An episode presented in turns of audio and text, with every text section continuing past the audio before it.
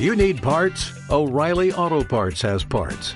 Need them fast? We've got fast. No matter what you need, we have thousands of professional parts people doing their part to make sure you have it. Product availability. Just one part that makes O'Reilly stand apart. The professional parts people. oh, oh, oh, O'Reilly Auto Parts.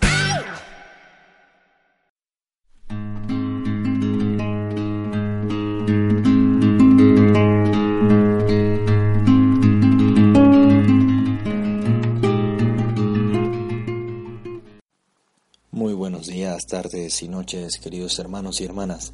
Bienvenidos a una sesión más de El Evangelio Desafiante.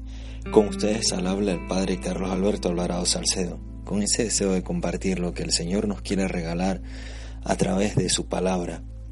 Esa palabra que vamos a descubrir en el libro del Éxodo, en la segunda carta del apóstol San Pablo a Timoteo y en el Evangelio según San Lucas.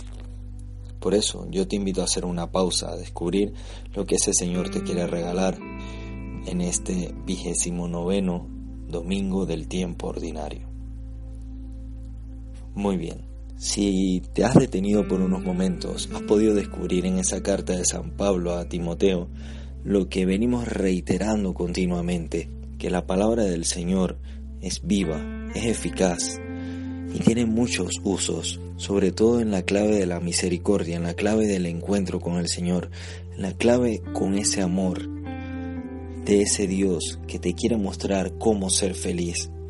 Y es una palabra de Dios que también te invita a un compromiso con los demás, a un compromiso con la transformación en este mundo, a un compromiso con la transformación de tu propia vida, si te dejas tocar por esa palabra.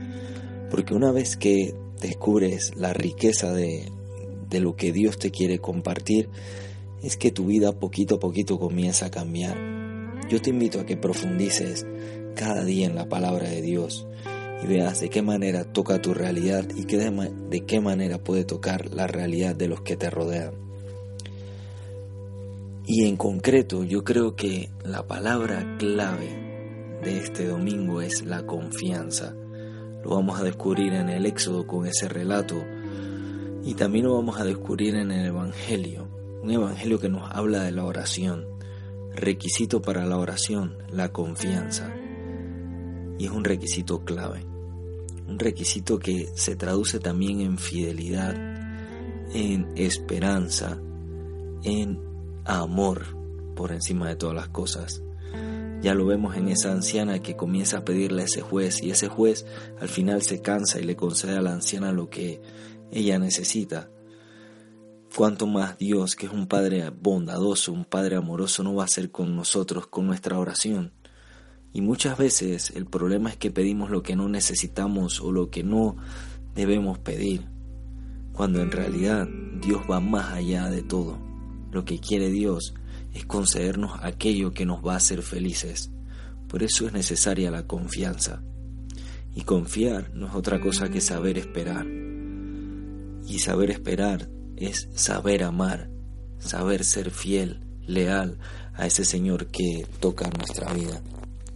Yo te invito a que desarrolles esta actitud en tu vida, a que también aprendas a compartir esa confianza con los demás, porque solamente aquel que sabe descubrir cómo el Señor va actuando en su vida a través de los pequeños gestos de cada día, a través de las personas, a través de los acontecimientos, solo aquel que descubre eso es capaz de transformar este mundo.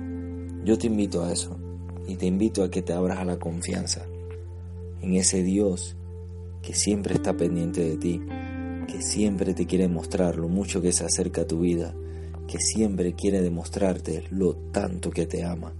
Porque eso sí, y recuérdalo siempre, tú eres tan amado por Dios que Dios jamás mirará a otro lado en obviando tu realidad.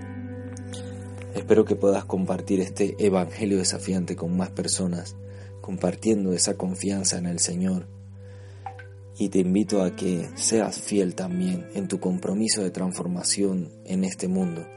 Se necesitan de personas que sepan decir sí y que sepan decir sí a la civilización del amor, al amor de Dios. Un abrazo y espero que tengas una feliz semana. Hasta la próxima.